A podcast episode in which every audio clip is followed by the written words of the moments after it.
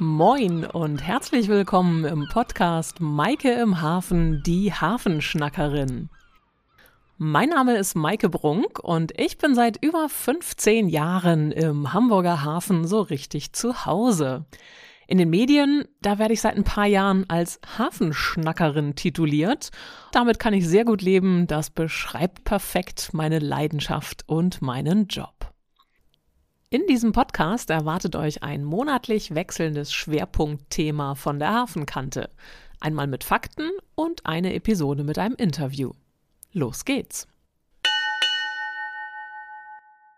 Moin zusammen. Nach einer kurzen Sommerpause steht die heutige Episode ganz unter dem Thema Personenschifffahrt. Was schippert denn da?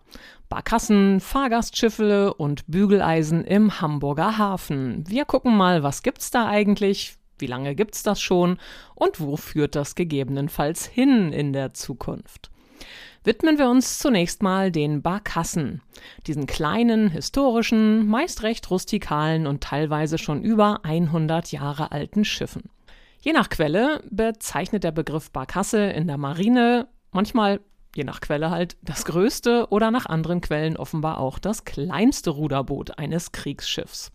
Wie es genau ist, kann ich leider nicht sagen, wie auch immer. Rudern muss im Hamburger Hafen heute aber kein Fahrgast mehr.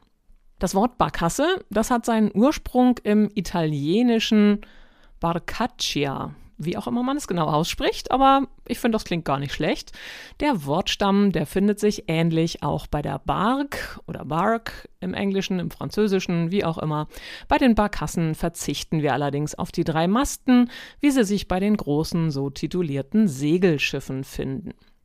Im englischsprachigen Raum wird ja auch das Einschiffen oder Verlassen bei Passagierschiffen als Embarkment oder Disembarkment bezeichnet. Da ist also auch wieder diese Bark mit drin. Im Hamburger Hafen, da ist eine Barkasse ein typischerweise ein Motorboot, häufig mit überdachtem Fahrstand, welches als Transportmittel für Menschen und Güter verwendet wird oder auch mal zum Schleppen von Schuten benutzt wurde. Die Boote sind in der Regel sehr robust und manövrierfähig. Wikipedia fasst eine Barkasse zusammen als einen Typ von kleinen motorisierten Binnenschiffen, der sich für die Erfüllung verschiedener Hilfsaufgaben des Verkehrs im Hamburger Hafen zwischen dem späten 19. und frühen 20. Jahrhundert entwickelte. Seine Blütezeit, die hatte dieser Schiffstyp demnach von den 1920er bis in die 60er Jahre. Schauen wir mal auf die Aufgaben, für die Barkassen früher im Hafen genutzt wurden. Da war vor allem der Einsatz als Schleppbarkasse, also zum Schleppen von Schuten.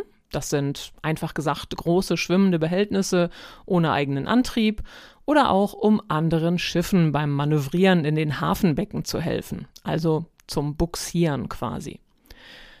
Schleppbarkassen im aktiven Einsatz gibt's übrigens bis zum heutigen Tag im Hamburger Hafen. Als Beispiel nehme ich mal den Transport der Maisschuten zur Stärkefabrik an der Amsingstraße im Verlauf der Bille. Man kann hier auch heute noch regelmäßig beobachten, wie die Schuten durch die Brandshofer Schleuse oder auch durch die Tiefstackschleuse und dann die Wasserwege der Bille bis zum Werk geschleppt werden. Früher wurden auch die Barkassen selbst zum Transport von kleineren Gütern innerhalb des Hafens genutzt. Zum Beispiel Versorgungsgüter, die äh, zu im Hafen liegenden Schiffen gebracht wurden oder auch mal kleinere Mengen an Stückgut, die direkt mit einer Barkasse transportiert wurden. Wichtig waren sie vor allem aber auch im Zubringerverkehr, um all die Schauerleute, also diejenigen, die früher die Güter noch überwiegend mit Muskelkraft verladen haben, oder eben auch alle Arten von Hafenarbeitern zu den Schuppen, Docks und Werften zu bringen. Damals hatten die Barkassen natürlich noch nicht so den Komfort der heutigen Hafenrundfahrtbarkassen. Die Schiffe hatten üblicherweise im vordersten Viertel das kleine Ruderhaus bzw. den wettergeschützten Steuerstand für den Schiffsführer und waren ansonsten nach hinten hin offen.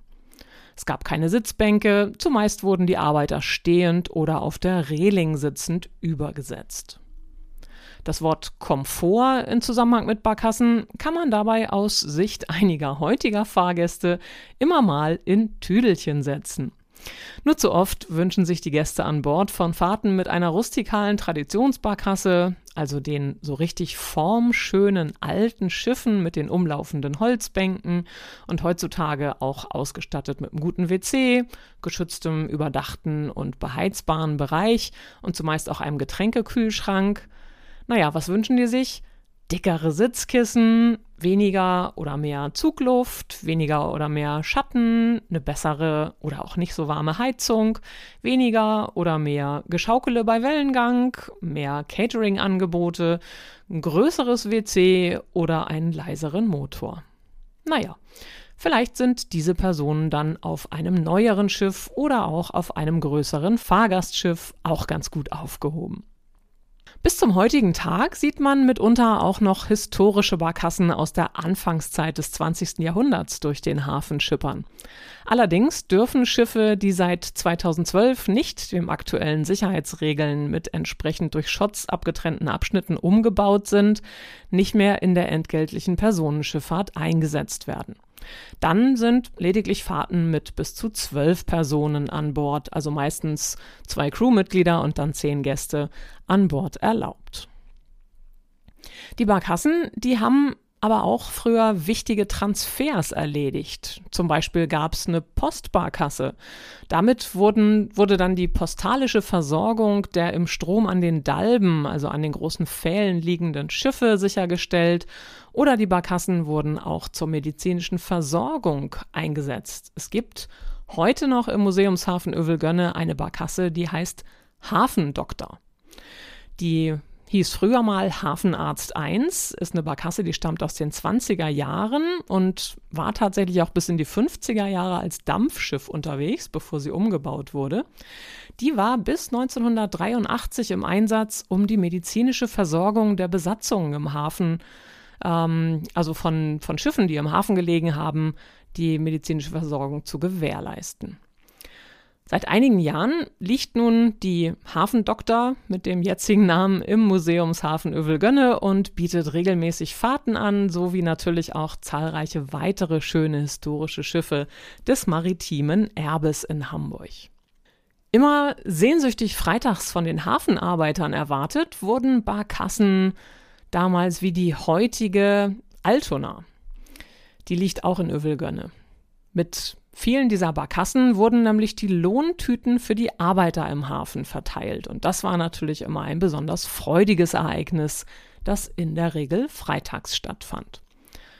Auch Polizei und Zoll waren früher mit Barkassen unterwegs. Schaut euch bei eurem nächsten Besuch am Elbstrand doch einfach mal ein bisschen intensiver am Museumshafen um. Da gibt's richtig viel zu entdecken und zwischendurch kann man sich auch noch mit einem leckeren Fischbrötchen oder einem Getränk stärken. Die Links zum Museumshafen Övelgönne, den bis heute erhaltenen Dampfschleppern Klaus D. und Tiger sowie zum Hafendoktor und anderen Schiffen findet ihr natürlich in den Show Notes.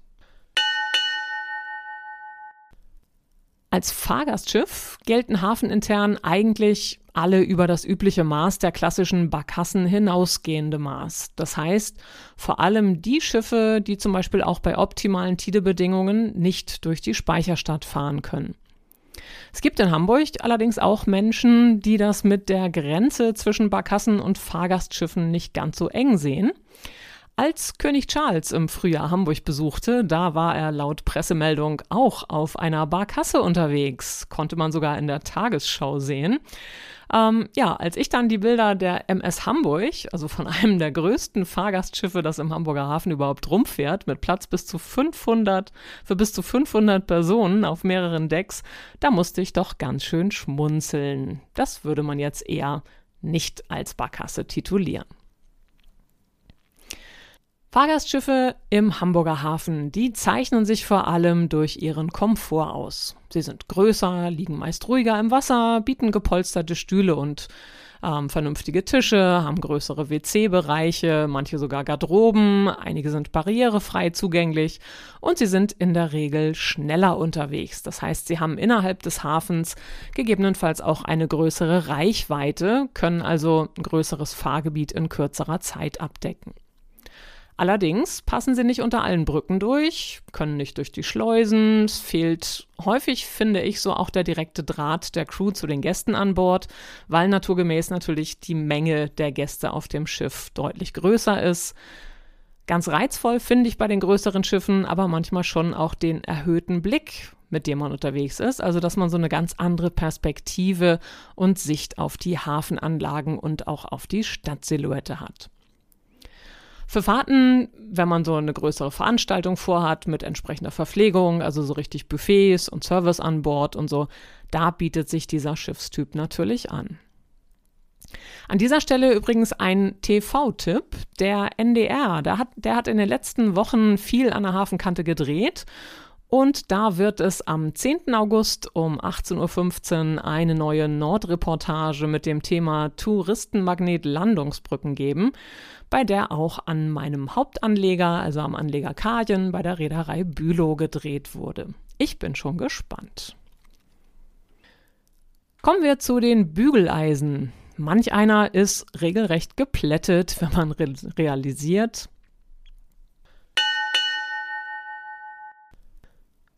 Kommen wir zu den Bügeleisen. Manch einer ist regelrecht geplättet, wenn er realisiert, dass nur eine einzelne Schiffsführerin oder ein Schiffsführer ohne weitere Crew für die Bedienung und Steuerung der typischen Hafenfähren verantwortlich ist. Immerhin sind da 250 und manchmal auch deutlich mehr Menschen an Bord.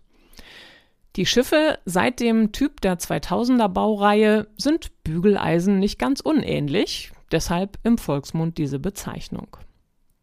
Im nächsten Frühjahr soll die erste der drei in Auftrag gegebenen futuristisch aussehenden Plug-in-Hybrid-Fähren vom Typ 2030 in Dienst gestellt werden. Die Zukunft soll dann später mal voll elektrisch werden. Die Optik ist deutlich schnittiger bei diesen neuen Fähren. Es fehlen die Fenster nach vorne. Dafür ist der Bug spitz zulaufend geformt. Die neben dem Ein- und Ausstieg bisher gewohnten Treppenaufgänge zum Oberdeck, wo sich das ja auch gerne mal staut, die werden zukünftig, um den Einstieg zu beschleunigen, in den Innenraum verlegt. Das heißt, die Aufgangstreppen sind bei den neuen Modellen dann durch den Weg nach vorne im Fahrgastraum erreichbar und man geht quasi vorne im Bug dann eine Treppe nach oben. Wie hat aber eigentlich diese Geschichte der Fähren als Teil des öffentlichen Nahverkehrs in Hamburg seinen Anfang genommen? Es gab schon Ende des 19. Jahrhunderts das Bedürfnis vieler Städter, natürlich mal rauszukommen und Ausflüge auf der Elbe zu unternehmen. Und so gab es auch schon ja, so im letzten Drittel des 19. Jahrhunderts regelmäßige Fahrten zu verschiedenen Elbinseln beispielsweise, die man rein als Vergnügungstouren gemacht hat. Unter anderem fuhr man damals auch nach Finkenwerder.